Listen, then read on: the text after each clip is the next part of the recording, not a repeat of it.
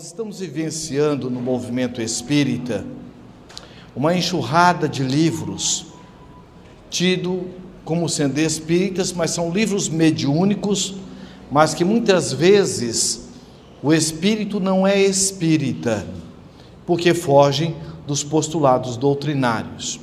Então, justamente com este pensamento de trazer para nós uma reflexão aprofundada, principalmente centrada na questão 919 do Livro dos Espíritos, nós vamos ver logo mais, quando Santo Agostinho coloca da praticidade que deve ter, que é fundamental que nós a desenvolvamos, com tudo aquilo que ocorre em torno de nós.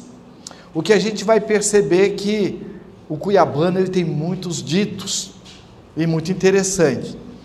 Eu certa vez estava na empresa onde eu trabalho, na recepção, e tinha uma avó fazendo tricô e a neta, possivelmente uns 18, 19 anos, e falava com a avó de um jeito, falava do outro, falou, avó, eu vou falar isso, eu vou fazer aquilo, e a avó ali só ouvindo. E tem avó que parece criança, né? A criança está brincando e a mãe está ali conversando, de repente a criança para e fala assim: Não, mãe, não é nada disso, a senhora está mentindo. Não é? Tem um ouvido a mais. E tem vó que tem um ouvido a mais.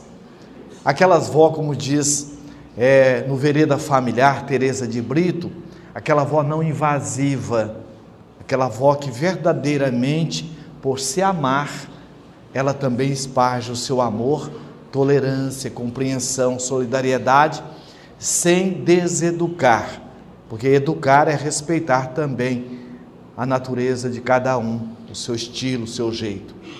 E essa avó era essa avó que se amava e que se ama. E num dado momento a avó parou, olha a técnica, parou, olhou nos olhos da neta e disse assim: Minha neta, põe sentido no que você está falando, põe sentido no que você quer fazer. E voltou a fazer o tricô. Eu fiquei, meu Deus, o que, que é isso? Que que, como é que foi que ela colocou isso? E aí a gente vai perceber a energia do amor como o próprio Honório coloca no Vozes Alerta, porque às vezes nós ficamos só teorizando. Nós às vezes entramos numa postura de prolixidade e às vezes falta para nós aquela assertividade que o amor traz. Ela vai lá no ponto. E foi o que a avó fez. Depois eu fiquei meditando, porque daí um pouquinho a neta teve um comportamento diferente.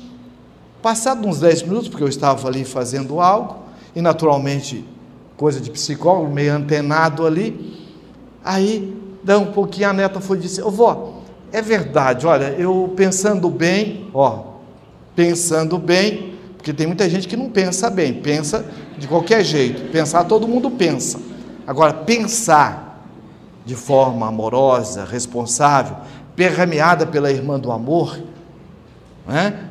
Poucos de nós, às vezes, aprendemos a fazer isso, embora todos nós temos essa sede né, de fazer realmente pela gratidão. E ela foi e disse assim: Ô vó, é verdade, eu não vou dizer não, porque eu estou vendo que se eu for falar dessa vez desse jeito, não vai dar certo. Olha aí, pensa no que você quer dizer. Ó. Em outras palavras, o que, que ela diz com põe sentido? Olha a profundidade daquele, põe sentido. E às vezes é o que nos falta. O que eu vou falar dentro da lei de liberdade, posso ou não posso falar o que eu quiser? Mas ninguém escapa à lei do depois, a lei de causa e efeito.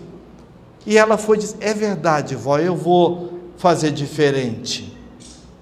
Vejamos como é importante. Então a editora Espiritizar, ela vem para nos ajudar por sentido. É uma leitura muito prática, o nosso alírio tem sido esse canal, cada pessoa tem uma especificidade, nós vamos ver logo mais à tarde a questão das subpersonalidades, cada um tem um jeito. E ele tem esse jeito na equipe federativa, ele consegue captar e trazer para os livros essa metodologia do pensar responsável com praticidade. Então, foi pensando nessa direção amorosa que a editora Espiritizar surge para poder é, nos trazer o como fazer. está aberta também, naturalmente tem uma equipe editorial, a outras obras, quem tiver é, essa veia, né, essa, esse canal, esse feeling né, da escrita e quiser realmente também estar colaborando com a editora Espiritizar, naturalmente todo o livro passará pelo crivo da equipe editorial para que nós possamos ampliar o número de colaboradores. Muito bem, nós paramos no quais são os valores da vida e cada um de nós fizemos de uma forma. Vocês estão percebendo que cada um vai perceber o, o seu jeito de pensar, a sua estrutura de pensamento, as suas atitudes. Então, é essa a tônica do seminário. Não é trazer receitas, porque receita a gente dá para bolo, não é verdade? Então, qualquer pessoa quiser fazer um pão de queijo, se pegar uma receita, faz. Gente, felizmente não tem receita. Porque Deus é amante da diversidade. O Honório diz assim que Deus, Ele nos criou lâmpadas de luzes diversificadas. E é verdade. O que, seria do azul se todo mundo gostasse do preto? O que seria do preto se todo mundo gostasse do azul? Do amarelo? Do branco? Por isso que Deus criou o arco-íris. Todas as coisas têm uma mistura um pouco da outra, para que a gente possa aprender a lidar com a diversidade. O que nos ajuda a crescer são as diversidades. Eu nunca vi um casal separar por incompatibilidade. E aí a gente vai buscar o Cuiabano de novo, que com os ditos dele, né? O Cuiabano também tem um outro ditado assim: dois bicudos. Normalmente nós nos separamos na relação conjugal, porque é um contrato, isso a gente vai ver amanhã, porque os dois são bicudos, ficam se competindo. E quem compete agride, quem agride puxa para baixo. Então aí a gente vai perceber que as diferenças nos ajudam a crescer, desde que eu saiba e que eu tenha o amor e a sua irmã, a gratidão, para a gente saber lidar com as diferenças. Muito bem, então os valores, a gente fica pensando, quais então são os valores da vida, hein? Então nós temos dois sentidos que nós investimos na nossa vida naquilo que é o permanente e naquilo que é o impermanente. O que é permanente é o que nós investimos em nós enquanto ser espiritual que nós somos. Então, eu sinto isso. Eu sinto enquanto filho de Deus. Eu sinto enquanto herdeiro do universo, como diz o Espírito Joana de Ângeles ela ainda diz assim naquele livrinho, Filho de Deus: Tu és filho de Deus, herdeiro do universo, e ninguém pode tirar a sua condição de filho de Deus. Veja, pensar, às vezes eu até penso, mas eu fico no intelectual. O intelectual, ele é a, a bússola, mas não é a caminhada. O intelectual é a leitura do mapa, mas não é o caminho. O intelecto, ele vai estar nos dando a direção. Por isso que é muito importante, além do intelecto, além de ler, de pensar, eu vou descer para o coração, que é a emoção. Por isso, motivação, motivacional. O emocional, ele é o combustível. Emmanuel, no livro Estude Viva, ele dá um exemplo, falando que o intelecto, ele é o leme do barco. O emocional é o motor, é o que impulsiona. Então é muito importante nós observarmos como é que nós funcionamos. Nós vamos ver mais adiante a questão daquilo que nós priorizamos na nossa vida. Paul MacLean, ele faz um estudo do cérebro e ele divide o cérebro em três camadas. A primeira camada é dos répteis, é da reação, é a camada onde nós reagimos. A segunda camada é a dos mamíferos. Nós já temos uma visão mais gregária. A terceira camada é a do córtex cerebral, que é o que o ser humano traz. É o córtex que faz essa associação entre o nosso primarismo animal, como diz o Espírito Joana de Ângelo, no livro Plenitude, e associa com essa percepção do mamífero, essa busca gregária, mas nos dá a completude do amor com a sua irmã, a gratidão. Então, o ser é o que nós investimos em nós, enquanto espíritos imortais. E o impermanente, que está ligado na horizontalidade das relações. É muito importante o que nós estamos aqui aprendendo juntos, por quê? Vejamos que nós estamos agora sedimentando. Ó. Nós saímos lá daquela postura de enquanto filho de Deus, criado para nós mesmos, como sendo a pessoa imprescindível da sua vida, porque não tem como você terceirizá-la, não tem como alguém viver para você a sua vida, embora muitos de nós achamos que isso aí até funciona, mas não funciona, né? Porque eu ah, eu passei a minha vida toda dedicada a você. Não. Eu vivi uma vida focada no outro mas é o meu jeito, merece respeito e carinho. Só que isso não dá o resultado que eu quero enquanto filho de Deus, porque não vai me trazer a felicidade. E agora nós estamos vendo o que? O que nós fazemos, o que nós temos, aplicando o que a avó falou para a neta lá, pondo sentido. Porque quando eu faço sem me fazer com o que eu faço, quando eu faço sem essa percepção que eu vivo para mim, que o que eu estou fazendo, eu estou investindo em mim, veja, eu vou ficar vazio de mim mesmo, embora fazendo muita coisa. Então é importante observar: o estar, o ter e o fazer, gostar, está na horizontalidade das relações. O ser está na vertical. Por isso que é muito importante eu me sentir enquanto ser fazendo, enquanto ser estando, enquanto ser tendo. E aí nós vamos entender um pouco melhor quando nós passamos agora a perceber então os valores da vida. O ser está ligado diretamente à nossa busca da autorrealização. Eu sabendo quem eu sou, onde estou e onde eu quero chegar.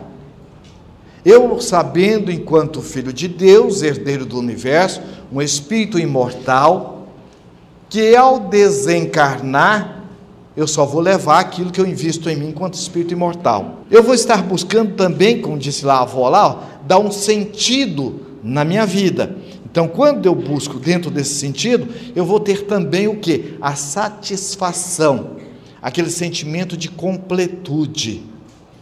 Não importa, não é a quantidade, é a qualidade. Emmanuel, no livro é, Vinha de Luz, tem uma página que se intitula, que se intitula Devagar, mas sempre. Normalmente a gente ouve o ditado como que é? Devagar e. Ó, quase parando, né? Olha aí. Devagar e sempre, quer dizer, sempre devagar. Olha o que, que Emmanuel faz. E ele realmente é esse purista da língua, né? Então ele faz essas reflexões. Devagar, mas sempre. Então, haja o que houver, jamais desista de você. Primeiro, porque não é possível. Haja o que houver, diminui o ritmo mas mantenha a direção, mantenha o rumo. E a direção está sempre voltada para nós. Para quem que a flor produz o perfume? Para ela, trabalhando com elementos de Deus. O que, que é dela? A vontade. Então eu vou estar sempre fazendo e me fazendo com aquilo que eu estou fazendo. Ou seja, eu vou estar fazendo, mas tem para mim um sentido de crescimento espiritual eu sinto prazer naquilo que eu estou fazendo. Eu sinto satisfação, porque eu tenho uma visão global para uma ação focal. Conta-se que o psicólogo estava fazendo uma pesquisa e ele chegou numa obra e perguntou ao cidadão: O que, que o senhor está fazendo? Você não está vendo? Eu estou aqui construindo essa parede. O senhor trabalha com quem? Com aquele burro daquele servente lá, olha lá. Ó. Só que um semelhante atrás semelhante, né? E aí ele foi e anotou: olha, mal amado, sem foco de si mesmo, né? sem direção, sem foco. Foi anotando. Chegou para um outro e perguntou: O que, que o senhor está fazendo? O outro cidadão parou, colocou a colher na beira do caixote de massa, olhou para o psicólogo e disse: Bom dia, meu nome é João. Já deu uma lição ali, não é? E aí ele perguntou: O que, que o senhor está fazendo? Eu e aquele meu amigo lá, ó, o Manuel, nós estamos construindo aqui um grande hospital. E esse hospital vai beneficiar tanto a região, porque aqui é uma carência tão grande de um espaço onde possa atender as necessidades das pessoas, principalmente na área da saúde. E aí ele foi e anotou. Veja, ele estava fazendo uma parede igual ao outro. E a parede dele estava mais alta, embora começaram juntos. E aí ele então coloca uma pessoa bem amada, bem centrada. Ela tem uma visão de si. Ela sabe quem ela é, o que ela está fazendo e onde ela quer chegar. Então isso é fundamental. Eu estar buscando investir em mim enquanto ser espiritual. Quem eu sou? De onde eu vim? O que eu estou fazendo aqui? O Espírito Honório, neste livro Dias Felizes, ele coloca que nós antes, chama-se contrato espiritual, a mensagem. Nós antes de reencarnarmos, ao elaborar o nosso projeto reencarnatório, nós tivemos, além dos geneticistas da espiritualidade para escolher o DNA correspondente às nossas necessidades, conforme está lá no livro Missionário da Luz, na reencarnação de Segismundo, que os bons espíritos, os geneticistas, já antevendo que aquele espírito haveria de passar por algumas lições, desafios, principalmente na área socioafetiva, na área emocional, que ele precisaria ter uma estrutura cardíaca bastante robusta para que pudesse superar os embates. Veja, além disso, os bons espíritos, aqueles que investiram para nós no nosso processo reencarnatório, estudaram minuciosamente o nosso projeto com psicólogos, com psicopedagogos, com sociólogos e estudaram profundamente as nossas tendências do passado, as nossas possibilidades de deslizes e fizeram todo um estudo, inclusive histórico, daqueles que estariam nos recebendo reencarnatoriamente. A mensagem chama-se contrato espiritual, para que nós pudéssemos vir para essa vigiatura terrena de forma exitosa. Lembra do caminhão? Não sou filho do dono, mas sou, não sou o dono do mundo, mas sou filho do dono. Com ele não tem miséria. Nós somos filhos da fartura. Outro dia eu ouvi de uma pessoa muito simples, que ele falou assim: Deus é pai, não é patrão. Eu falei, ah, por quê? Não, porque meu patrão é carne de pescoço. Eu falei, o que, que é isso?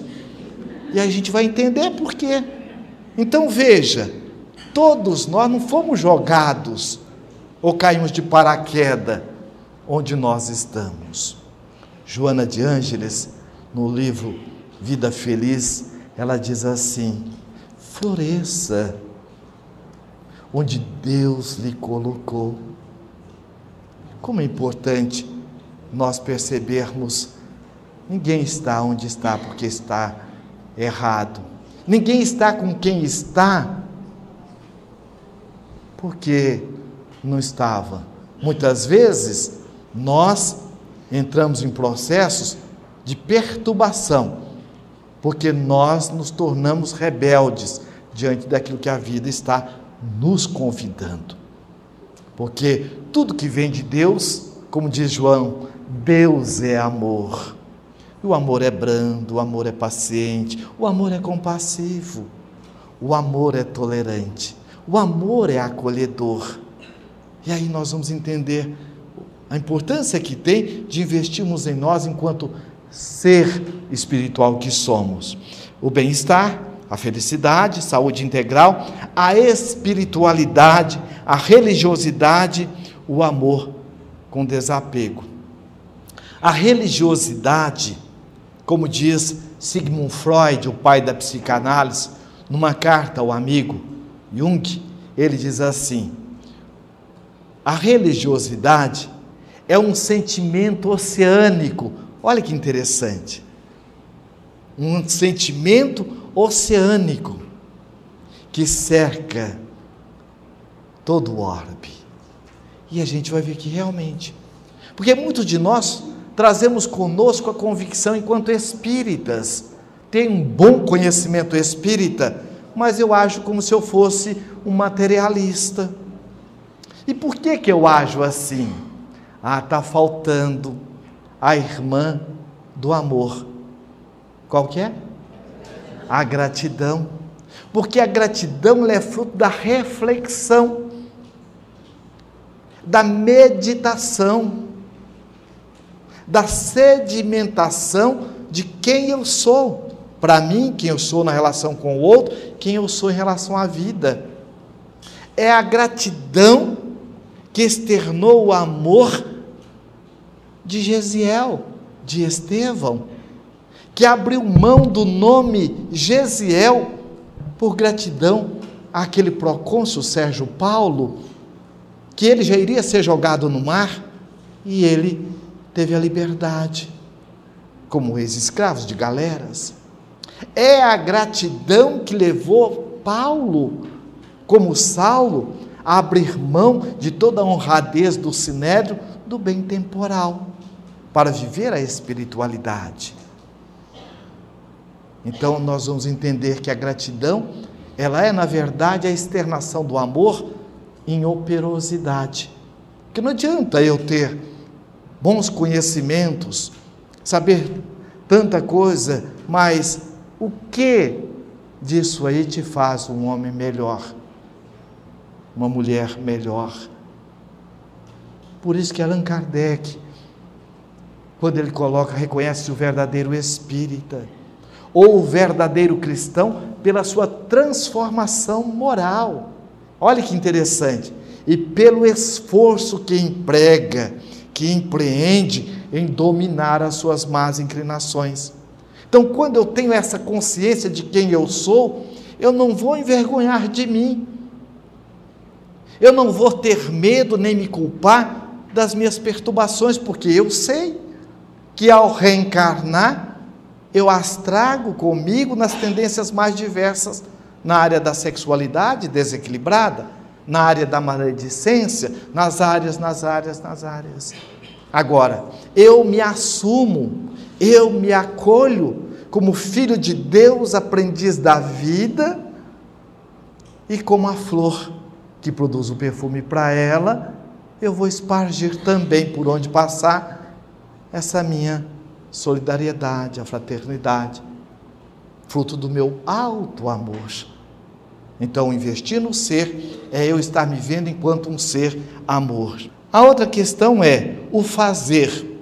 Então, nós vamos perceber que o fazer ele está ligado ao trabalho, à minha profissão enquanto profissional, enquanto voluntário, nas atividades familiares, nas atividades esportivas, atividades de lazer, de repouso, etc. O fazer, quando nós fazemos sendo nós nos construímos e nos tornamos co-criadores, colaboradores.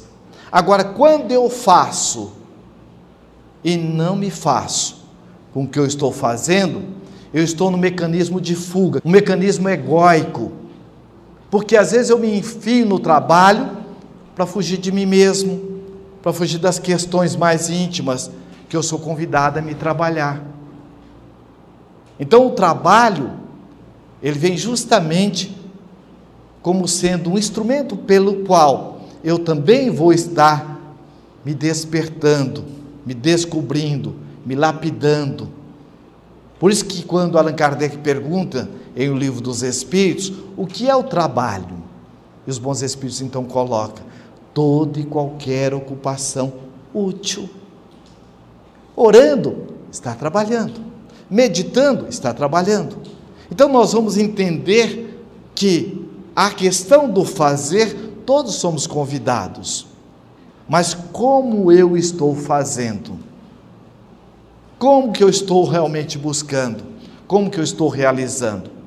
Porque eu fico às vezes numa fazeção de coisas, um mecanismo de fuga, de ansiedade, um mecanismo de deslocamento, um mecanismo de projeção. Então o que, é importante? Nós estamos buscando sintonizar o fazer com o ser. Há no Evangelho, quando Jesus coloca que fé sem obra é fé morta. Nós, os ex-padres, ex-freiras, que hoje reencarnamos no movimento espírita, né? Eu tenho um amigo que diz assim: olha, o Espiritismo é aquela supermãe. Porque aqueles que gente nenhuma dá conta, né, que mãe não, não dá conta, vai para a doutrina espírita. E eu falei, mas por quê? Olha, ela sem proibir nada, sem puxar a orelha e sem obrigar nada, ela vai lá no ponto chamado consciência. Eu falei, e é verdade. Por isso que Emmanuel diz que a consciência é a voz de Deus dentro de nós. Já viu quando a gente faz alguma coisa que a gente sabe que pisei na bola?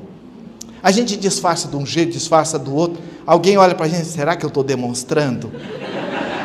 será que a pessoa sabe? Não é? E aí o que, que acontece? A gente fica naquela, ninguém sossega, enquanto eu não retomar a trilha amorosa do me construir. Então é muito importante nós observarmos isso.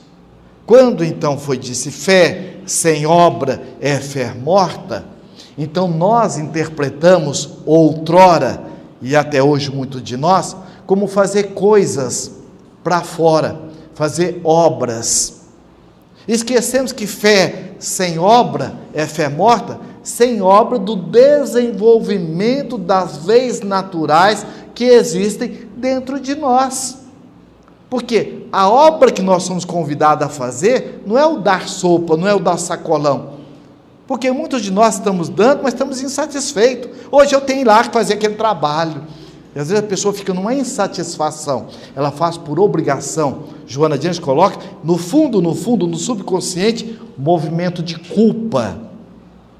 Porque ela traz ainda, arquetipicamente, no perispírito, aquela sensação lá da igreja, das indulgências, que eu pagando eu me livro, então eu tenho que pagar para poder me livrar do meu erro, como se errar não pudesse.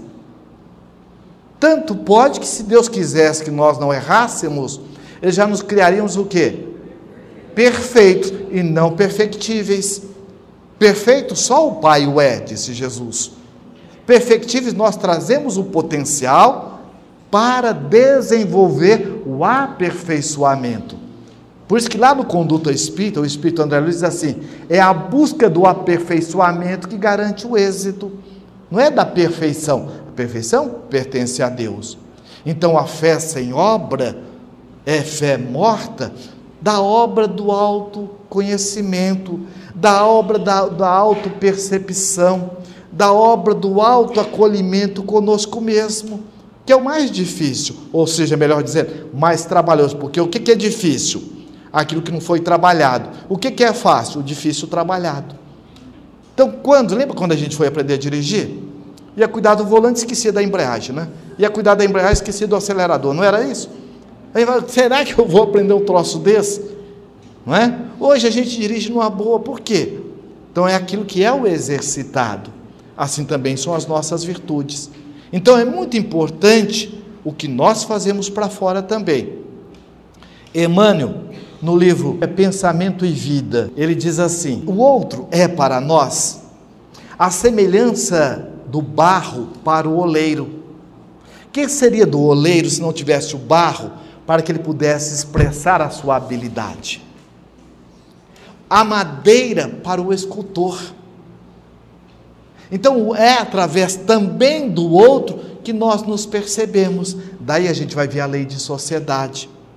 Allan Kardec, em A Gênese, ele diz assim: a vida em sociedade é a pedra de toque do espírito. Porque é na sociedade que nós também vamos sedimentando os nossos valores. Por isso que quando Allan Kardec pergunta qual é a condição da liberdade plena, só se for na condição do eremita, não tem ninguém ali, você está livre, você tem total liberdade. A partir do momento que tem alguém, você já é convidado a desenvolver a lei da solidariedade. E aí a gente vai entender a importância que tem o outro na nossa vida. Mas ele ainda diz mais: olha, aquilo que nós fazemos ao outro é importante e é fundamental, mas não gera a nossa mudança. O que nós fazemos ao outro cria amizade, cria simpatia. É aquela pessoa que, se ela ficar doente, tem quem cuida. Ficam até disputando quem vai cuidar mais. Mas não a impediu de ficar doente. Porque a saúde é fruto dessa autopercepção de si mesmo, mesmo estando doente. Nós temos um amigo que hoje se encontra no mundo espiritual trabalhando de forma muito intensa, e aí a gente vai ver que o espírito leva consigo o seu jeito. Divaldo, quando nós estávamos lá em Barra do Garça, quando ele esteve aqui, ele foi e disse: Chegou para mim um amigo assim, envolto numa energia muito gostosa, uma luz. Ele foi, e quando eu vi, eu não o reconheci, mas ele usou uma senha que ele sempre usava. Ele falou assim: Olá, Divaldo, quando é que você vai a Juína? Aí todo mundo, é o Zé Roberto. Então, ele, onde ele viu o Divaldo, tanto é que o Divaldo foi a Juína duas vezes. Né?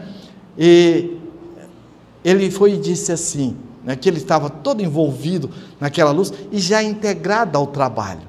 Agora a gente vai perceber quem era esta pessoa, o esforço, porque o importante não é a personalidade, é o esforço, é o empenho que a pessoa faz.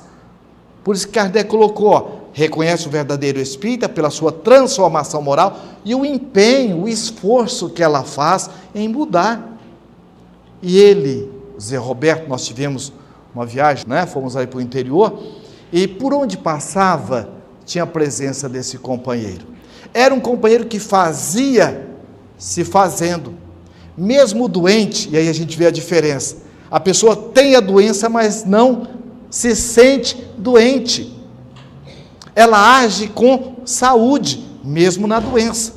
Porque quem não sabe quem é, além da doença, ele cria a doença da doença, que é a doença das relações.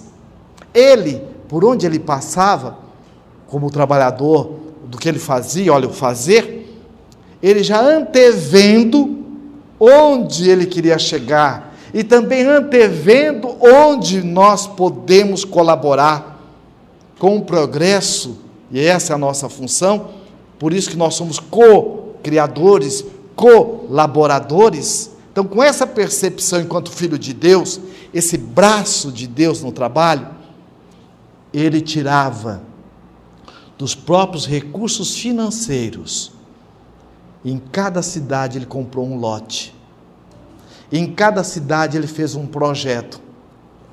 Para que no momento oportuno, as pessoas que, olha a antevisão, por isso que Joana coloca quem ama, e usando da irmã gratidão antevê o trabalho do bem. Foi o que ele fez. E ele já antevendo isso, ele já deixou tudo de forma registrada, os lotes, e foi trabalhando para que pessoas que, e aí a gente vê semelhante atrás semelhante, nesta sintonia proativa da vida, também viesse colaborar. E hoje, quem pega Juína, Juruena, Cotriguaçu, até Coniza, nós vamos encontrar esse rastro luminoso dessa alma de amor. Veja, É a pessoa que faz e se faz e faz aquilo que está fazendo, porque tem uma autopercepção de si. Então é muito importante a gente ver o esforço das nossas mães, dos nossos pais. E muitas vezes nós ficamos na queixa, na lamentação, na ingratidão, porque fomos nós quem pedimos para reencarnar. Fomos nós que entramos na vida deles. E às vezes nos falta esse reconhecimento da gratidão. E aí nós ficamos fazendo aquilo que nós não fomos programados para fazer a ingratidão. Então, muitas vezes, nós estamos num desvio de rota, porque não estamos na sintonia do coração e, e o sentimento e a razão. Então a gente vê que a importância que tem o outro na nossa vida, para que nós possamos sedimentar o amor. A outra questão está ligada diretamente à questão do ter. O ter, a profissão. Aqueles que lidamos na relação com o outro, né? E aprendemos que existe uma diferença entre ter profissão e ser profissional. A profissão está ligada à horizontalidade das relações, o fazer, o estar. Agora, o profissional está ligado ao ser imortal que somos.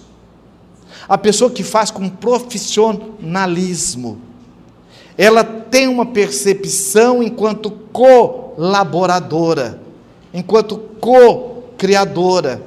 É aquele professor que entra dentro da sala de aula por saber quem ele é, e quem ele é na relação com os alunos. Ele sabe que ele está ali educando almas e que ele está diante de parceiros de evolução. É aquele que, quando está lidando com alguém, pelo jeito que a pessoa faz, ele percebe que ela tem o potencial a ser trabalhado. Então, ele vai devolver amorosamente também, olha o espírito da gratidão, a irmã gratidão, aquilo que a vida lhe oportunizou. Então, a profissão. O companheiro, a companheira. Quando Gibran, Khalil Gibran, no livro Profeta, ele coloca que, mãe, teu filho não é teu filho. Ele vem através de você, mas não de você, não é teu patrimônio. É um parceiro de viagem. Você lhe oportunizou, assim como o porta-joia, receber uma joia. Você, durante o tempo que você esteve com ele, ele também lhe oportunizou desenvolver uma utilidade amorosa, como colaboradora, como co-criadora junto com a divindade. No livro Metáforas, também Gibran Khalil Gibran coloca ninguém é de ninguém. Então, meu marido, minha esposa, meu filho, engano, né? Por quê? Meu parceiro de viagem. Então aí a gente vai o quê? Olha o ser espiritual imortal agindo dentro dessa visão, valorizando cada momento que eu estou ao lado dessa alma querida. Porque logo mais, outros caminhos o reclama, outro, outros caminhos o convida. E aí? Então muitas vezes nós ficamos apegados ao que nós não tivemos, mas não o que nós temos. Neuber, depois nós vamos falar, de um blog que ele tem, ele mandou uma mensagem, e anteontem eu estava lendo, eu achei muito interessante, diz assim, eu não tenho tudo que eu amo, mas amo tudo que eu tenho. Olha como é importante o ser, numa percepção do ter, desfrutando daquilo que temporariamente está comigo. Porque normalmente nós ficamos onde nós não estamos, ou às vezes nós estamos onde nós não ficamos. É aquela pessoa que está aqui, mas não está aqui. Eu estou pensando, será que eu fechei a porta? Será que eu desliguei o gás? Será que meu filho já lanchou? Será que. Veja, ela fica no ambiente, mas não está no ambiente. Então ela está onde não está. E aí tem até aquela musiquinha, né? Eu não sei se eu vou, eu não sei se eu fico. Se eu fico lá ou se eu fico aqui. Mas se eu fico lá, tenho que voltar. E se eu fico aqui? Onde é que eu fico? Então a gente vai perceber que como é importante eu ter também essa percepção enquanto ser espiritual naquilo que eu estou tendo, valorizar aquele momento que o próximo já foi. Então, olha como é importante viver cada momento como se ele fosse o último, para que eu possa desfrutar intensamente. Então, nós vamos ver família, pai, mãe, irmão, parentes, a religião. Muitas vezes, nós ainda trazemos da religião o temor a Deus. Não, eu tenho que ter uma religião. De quê? A maior religião, a melhor religião, acima de tudo, qual que é? A conduta do indivíduo. É a nossa conduta. Conta-se que Humberto de Campos, no, no, no livro Apólogos, que o Nosso Senhor ia fazer uma festa para eleger aquele que era realmente seria o secretário de Nosso Senhor. Já pensou, gente? Saber de tudo, controlar a agenda dele, sabe? Que beleza, hein? Saber quantos que ele conversou e porque ninguém vive a intimidade, por exemplo, um secretário tem toda uma. Então, iria ser aquele que seria o fiel servidor de nosso Senhor. E aí ele mandou reunir todo mundo, aqueles que tiveram destaque no seio da coletividade humana, e lá estava essa festa. Era uma festa de luzes. Chegava aqueles mais limbados de luz, ah, eu fui o personalidade tal, ah, eu fui tal, olha, eu fiz tal, olha, eu fui aquele que tive o maior destaque, olha, e foi falando, foi falando, e tinha um lá no canto, que ele só olhava, ah, e ficava, sabe aquela assim, é, e eu nada disso, eu, eu fui eu, e, eu não, e aí de repente entrou o secretário, encarregado de eleger qual seria o melhor, e foi anotar agora o nome de cada um. O que, que você fez? O que, que você fez? O que, que você fez? cada um tinha folha que. E ele só ficava olhando. E você?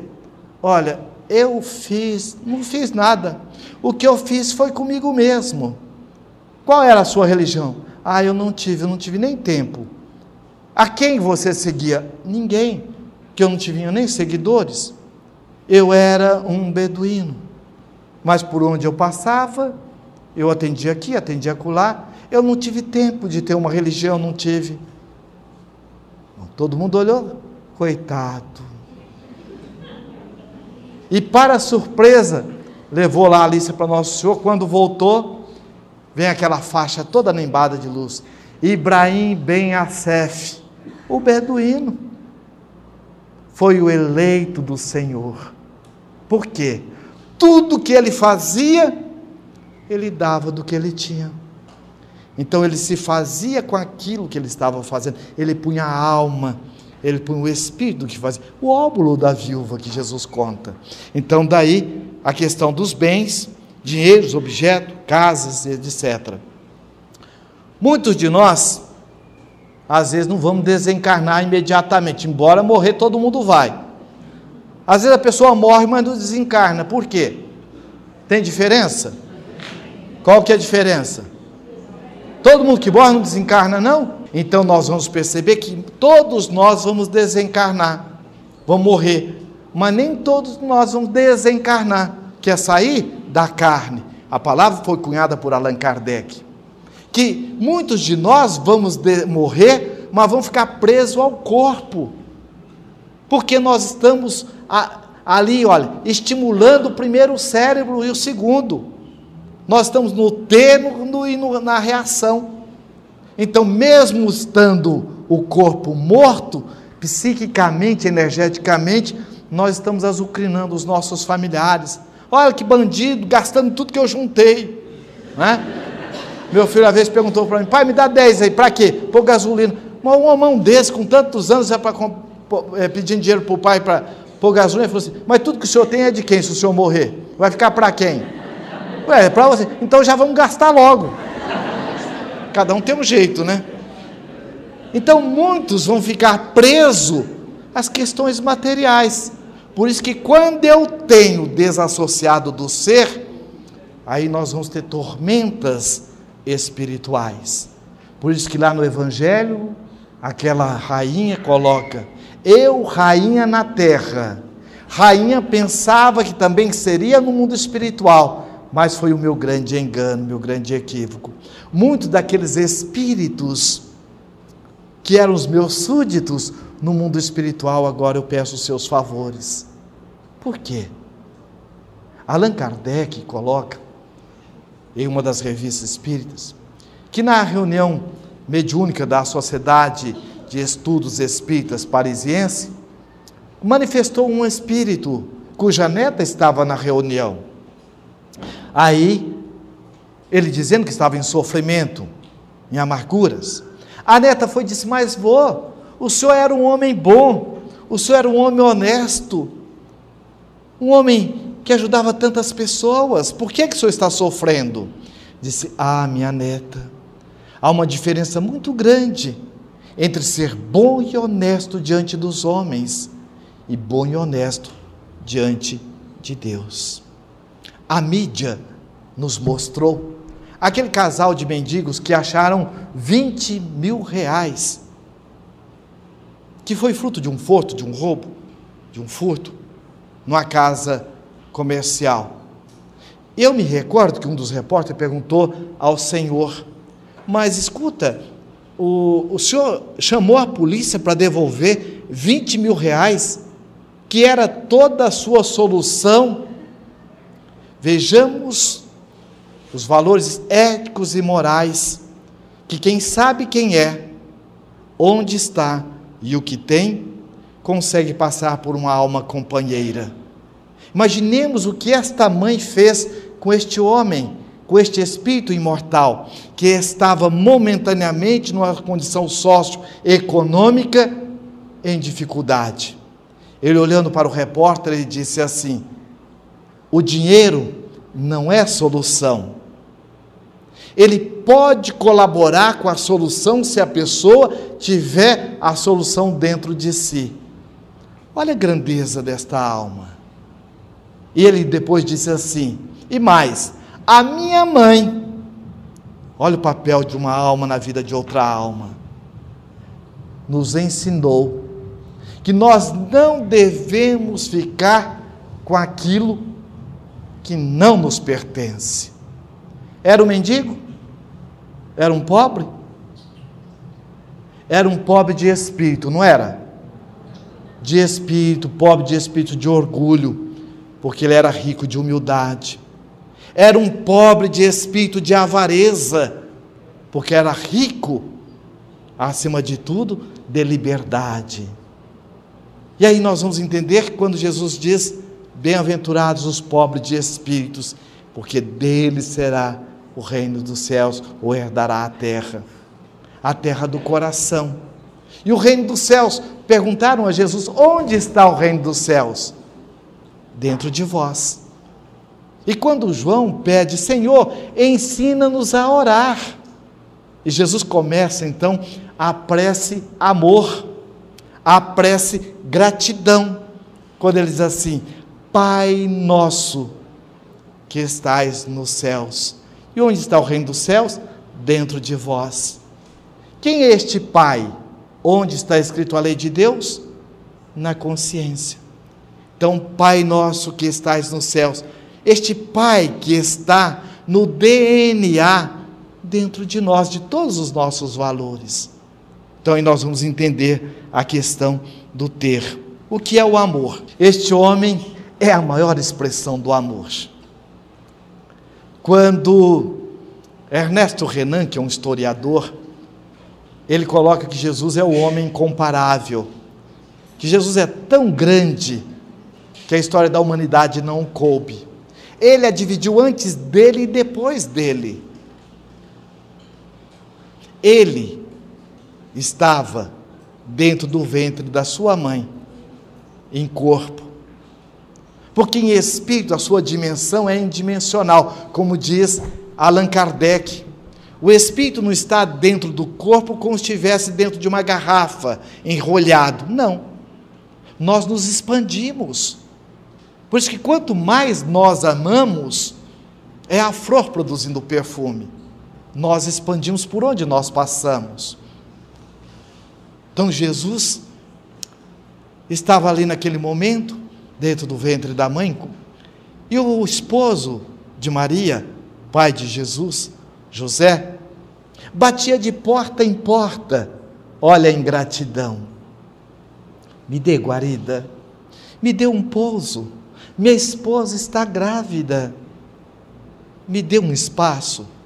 Ninguém, quando já estava na madrugada, dia,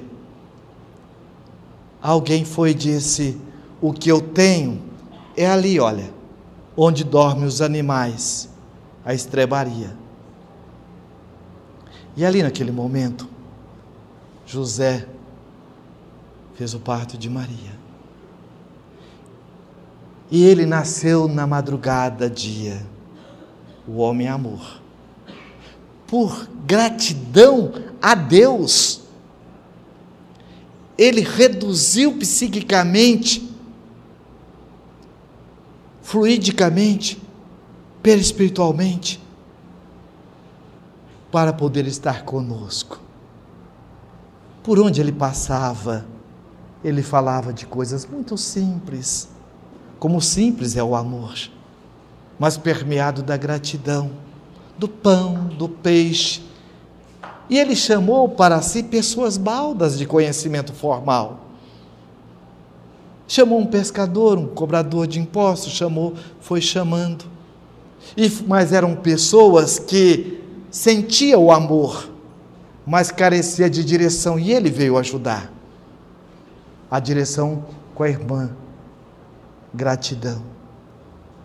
E ele ajudou a cada um perceber o que é amor.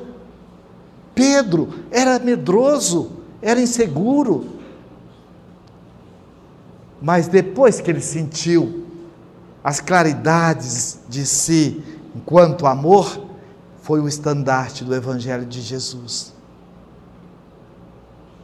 Tomé, ele era também muito inseguro, porque ele tinha um medo da entrega. O Tomé estava na horizontalidade das relações, do ter e do fazer. Tudo ele queria prova. Mas quando ele sentiu o bafejo, o perfume do amor, ele se entregou à irmã, gratidão. E assim foram todos. Honório tem uma mensagem no livro Vozes Alerta, que chama maior mensagem. Aquela mensagem que a história não escreveu, mas que faz parte da história. Que quando Jesus estava naqueles momentos finais, ele sentiu quando Judas, depois de ter visto o equívoco que ele havia cometido, porque a visão dele era uma visão socialista do Cristo, era uma visão na horizontalidade das relações, e de repente, quando ele percebeu que ele havia caído numa armadilha do alto engano, ele veio a suicidar. Então, logo depois, quando Jesus se desprende daquele momento final, quando ele diz assim: perpassando o olhar.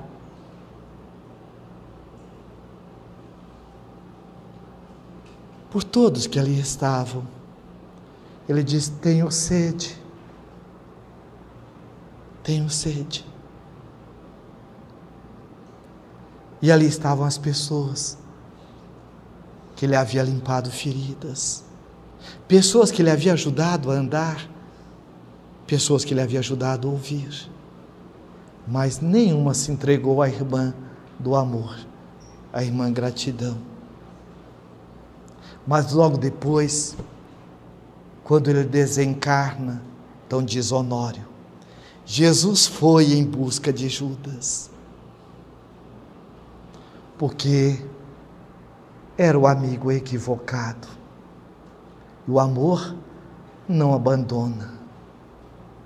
O amor ver o melhor lado do outro diante do próprio erro. O amor, ele é acolhedor. E aí, pela irmã gratidão, Judas volta para o seio da comunidade, da coletividade humana, como Joana Dark, por gratidão àquele momento de Jesus. É traída, é vendida, mas testemunhou a fala do amor dos Espíritos. E aí nós vamos entender que é o amor. Então é o Espírito Lázaro quem nos coloca o que é o amor. Isso está lá no Evangelho, segundo o Espiritismo, no capítulo 11, o item 8. O amor resume a doutrina de Jesus toda inteira, visto que esse é o sentimento por excelência e os sentimentos são os instintos elevados à altura do progresso feito. Em sua origem, o homem só tem instintos. Olha o cérebro reptiliano. Quando diz: quando mais avançado e corrompido, só tem sensações. Olha o cérebro dos mamíferos. Quando instruído, depurado, tem sentimentos.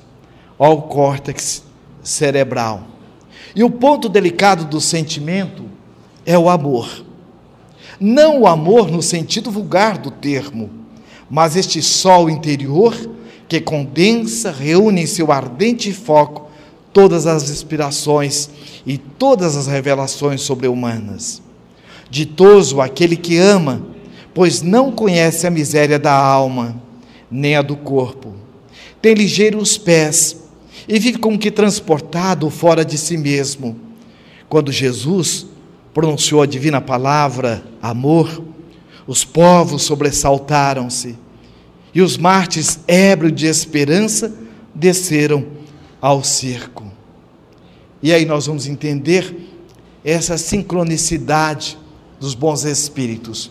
Vejamos o que, é que o nosso Honório, ele então coloca nesta mensagem uma mensagem que ele se intitula como sendo o amor terapêutico do livro Dias Felizes.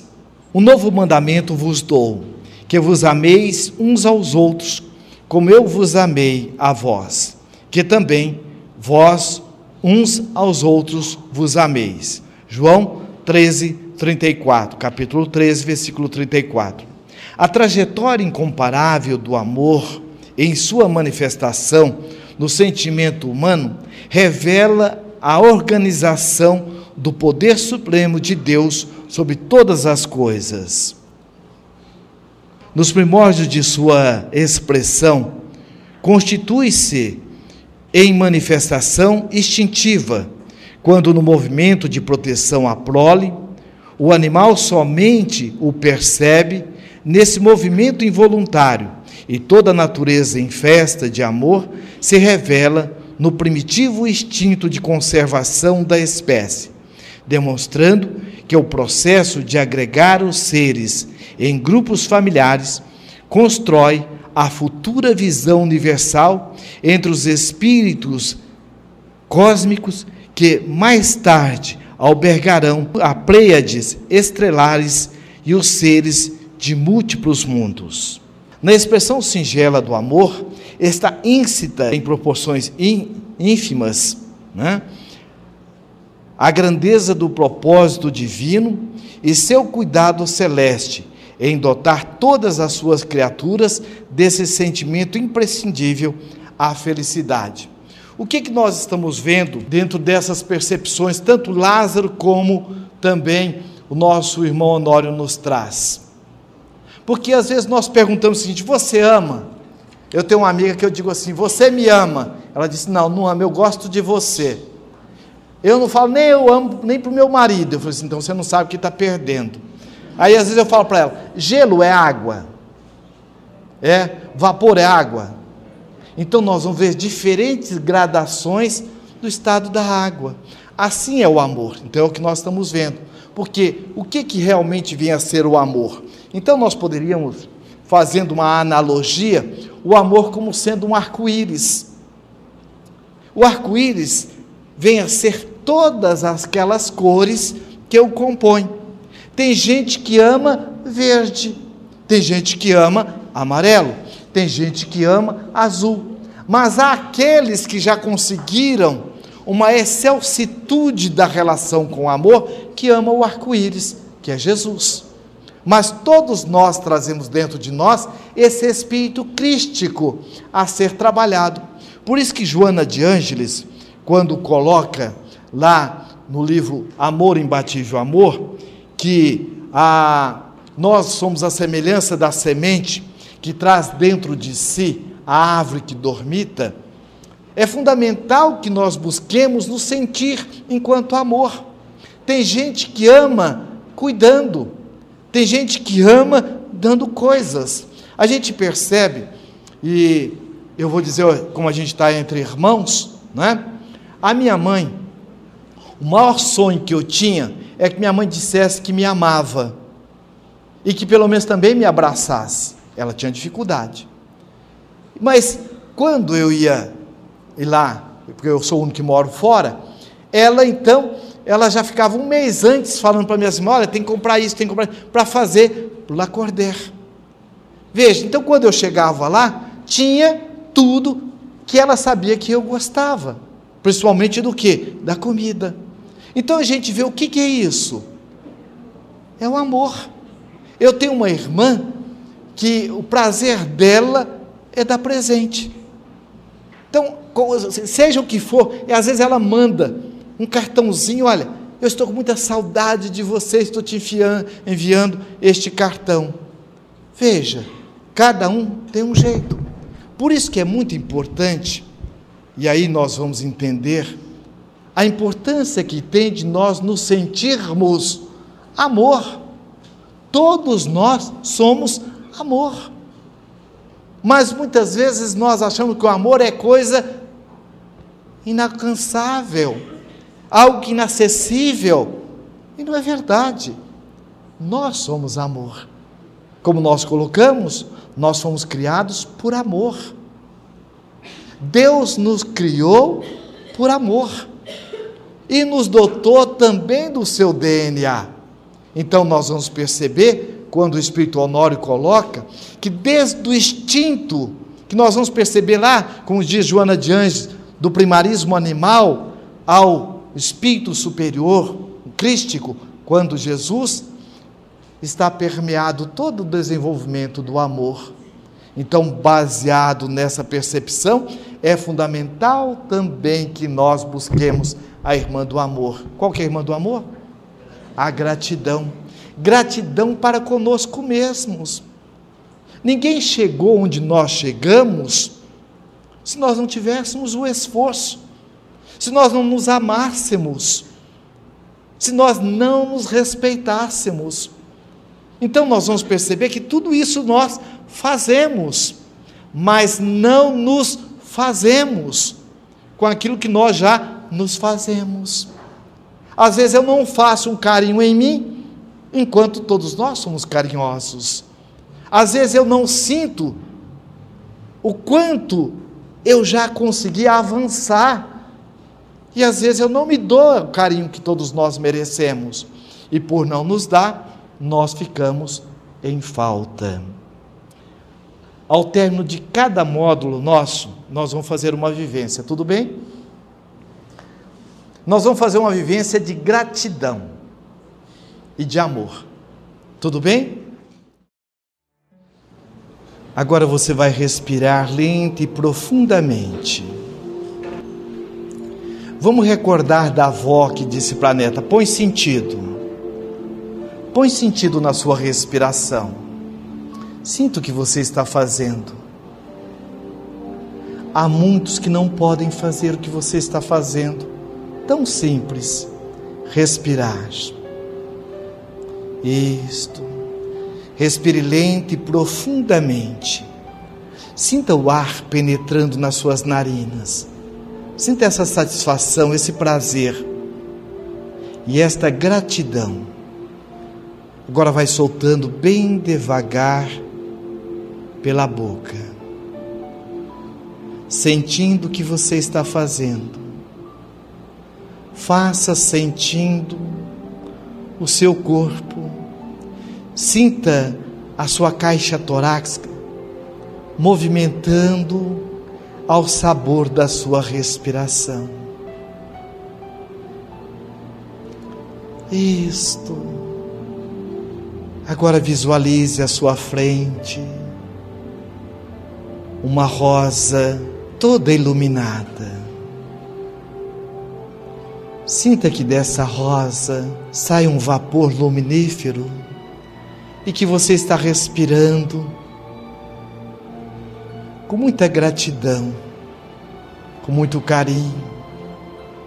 E ele vai agora penetrando nos seus pulmões, iluminando agora o seu cérebro, irradiando agora por todo o seu corpo, iluminando todos os seus órgãos internos Perceba, veja, você está agora num corpo todo iluminado. Sinta carinho e gratidão por você, pela vida. E agora você está de forma bem espontânea, voltando no tempo, na sua fase de criança, veja. Lembra da casa que você morava? Lá, dois, um, três aninhos, quatro aninhos. Cinco. Olha o cheiro da terra molhada. Olha o barulho, o canto da chuva no telhado. Veja você brincando na chuva. Até sobem árvores.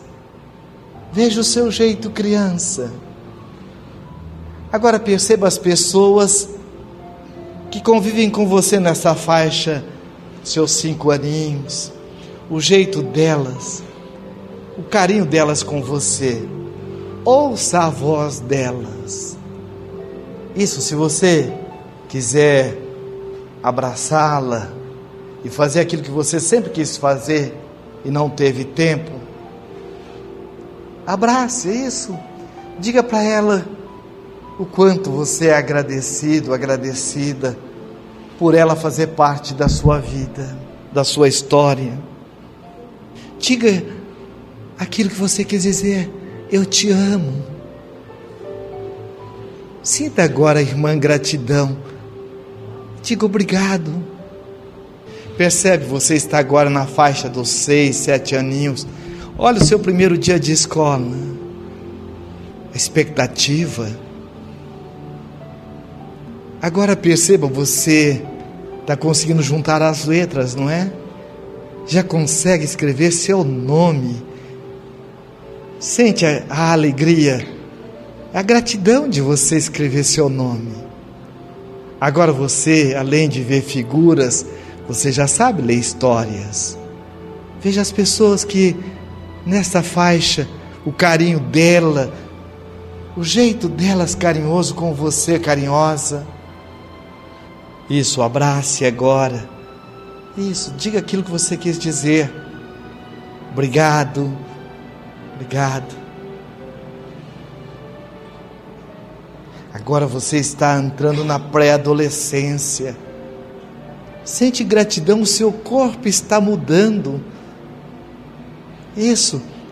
Lá atrás parece que você ficou meio desajeitado, meio desajeitado. Agora faça aquilo que você na época não teve como fazer. Sente gratidão por você.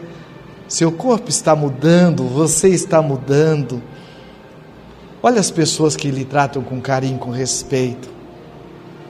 Aquelas que estão lhe fazendo você sentir gente. Também abrace cada uma e veja a surpresa delas.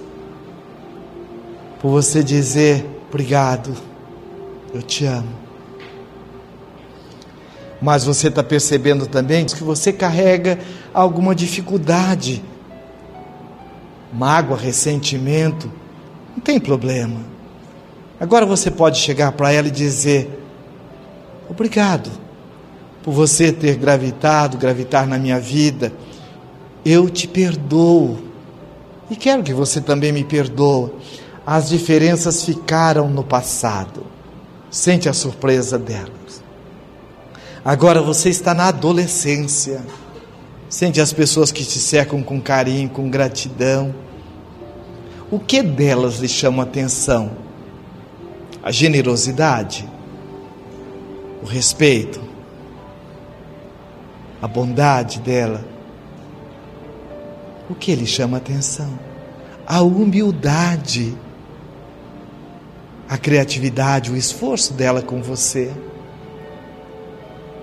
Agora você está reunindo recursos para chegar até os nossos dias. Isso, vem até o dia de hoje, sem pressa. Veja quantas pessoas gravitando em torno da sua vida. Ao meu Pai, eu sou muito grato, porque Ele me criou para que eu pudesse agir com independência. Você tem pessoas assim também, não é verdade? Que lhe estimulou, Falou: vai, você pode, você é capaz, você consegue. E até mesmo aqueles que não falaram, é porque também tinham medos, tinham insegurança. Reúna todos agora. Use da irmã do amor, a irmã gratidão. Isso, busque abraçar-nos e dizer: a minha gratidão. A minha gratidão eu vos dou. Estou aberto a receber a sua gratidão. Agora chegando até os nossos dias, ouvindo a música, sentindo os seus pés no chão, seu corpo. Agora que você está aqui, faça uma ponte ao futuro. Aproveite e faça um projeto Onde você quer estar com você? O que que você quer para você? Daqui um mês, daqui um ano, daqui cinco anos. O que que você quer para você como espírito imortal, como filho de Deus, herdeiro do universo? Agora traz essa energia amorosa do futuro em que você viu você com todos os seus sonhos realizados e realizando, voltando agora para o aqui e agora. Isso. Sinta gratidão, carinho por você agora. Viu quanto você cresceu? Viu quanto você andou? O quanto você mudou para melhor? Agora sentindo essa gratidão, pode ir voltando, abrindo os olhos. Agora vamos exercer a irmã fraternidade. Então, olha para o companheiro com um olhar assim de carinho, assim, olha, um olhar de conte comigo. Não precisa falar, mas guarde com você e anote o que dessas pessoas que marcaram a sua vida mais lhe chamou a atenção. Como a vida é uma via de mão dupla, e o Espírito André Luiz coloca que o nosso pensamento ganha forma, vida e movimento. Naturalmente, eu também fiz a vivência junto com vocês. E sempre quando vem, são duas almas muito especiais na minha vida. Um é meu pai e o outro é minha mãe.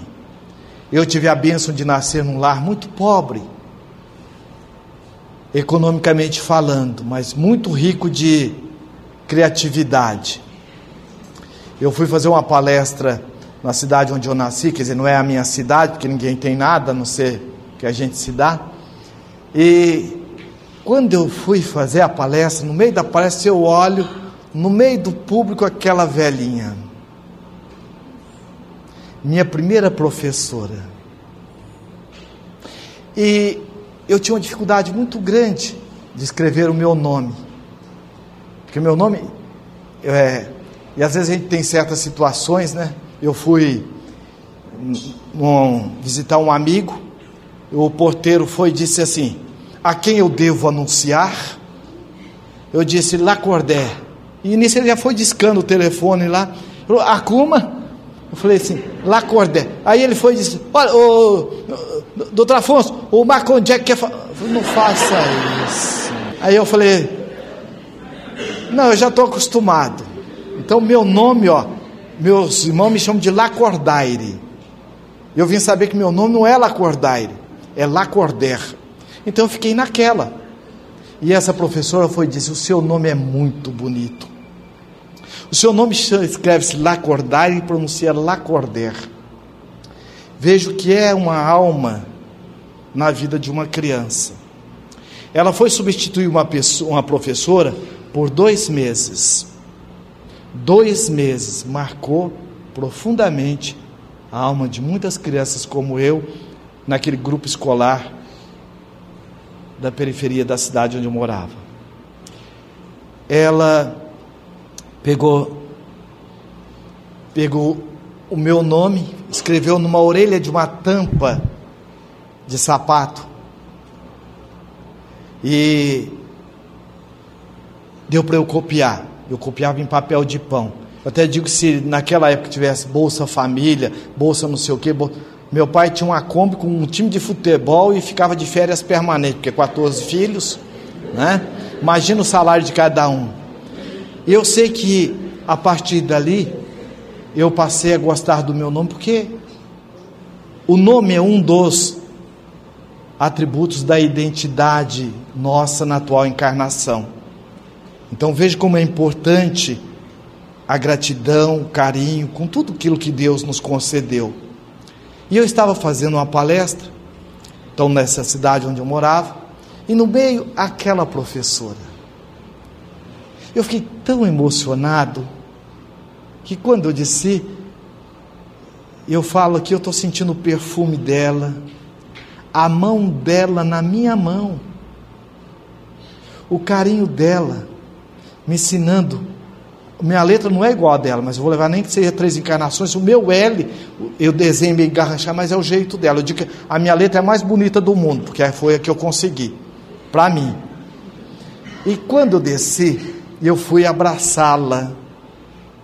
E quando eu fui abraçá-la, antes que eu falasse qualquer coisa, ela pôs a mão na cintura daquele jeito, carinhoso. Eu sabia que aquele capetinho ia virar a gente.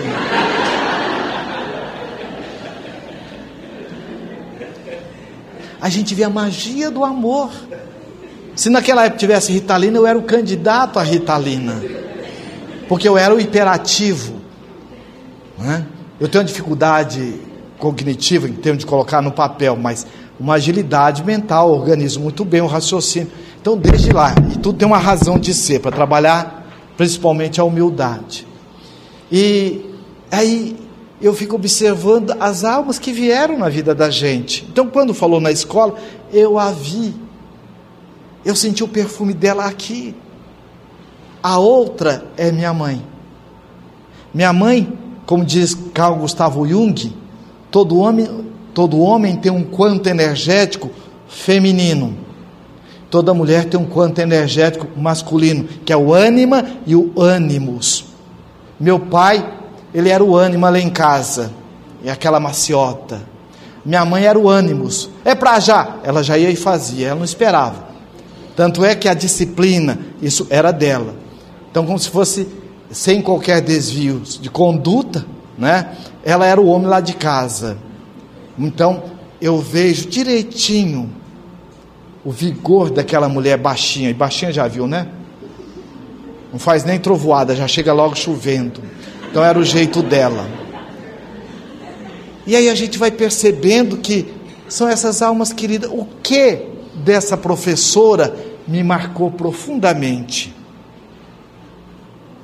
O carinho aquele momento em que ela desce, ficar ali junto com aquela criança, na hora do recreio. Isto o governo não pagou, mas esta hora está computada no relógio do amor,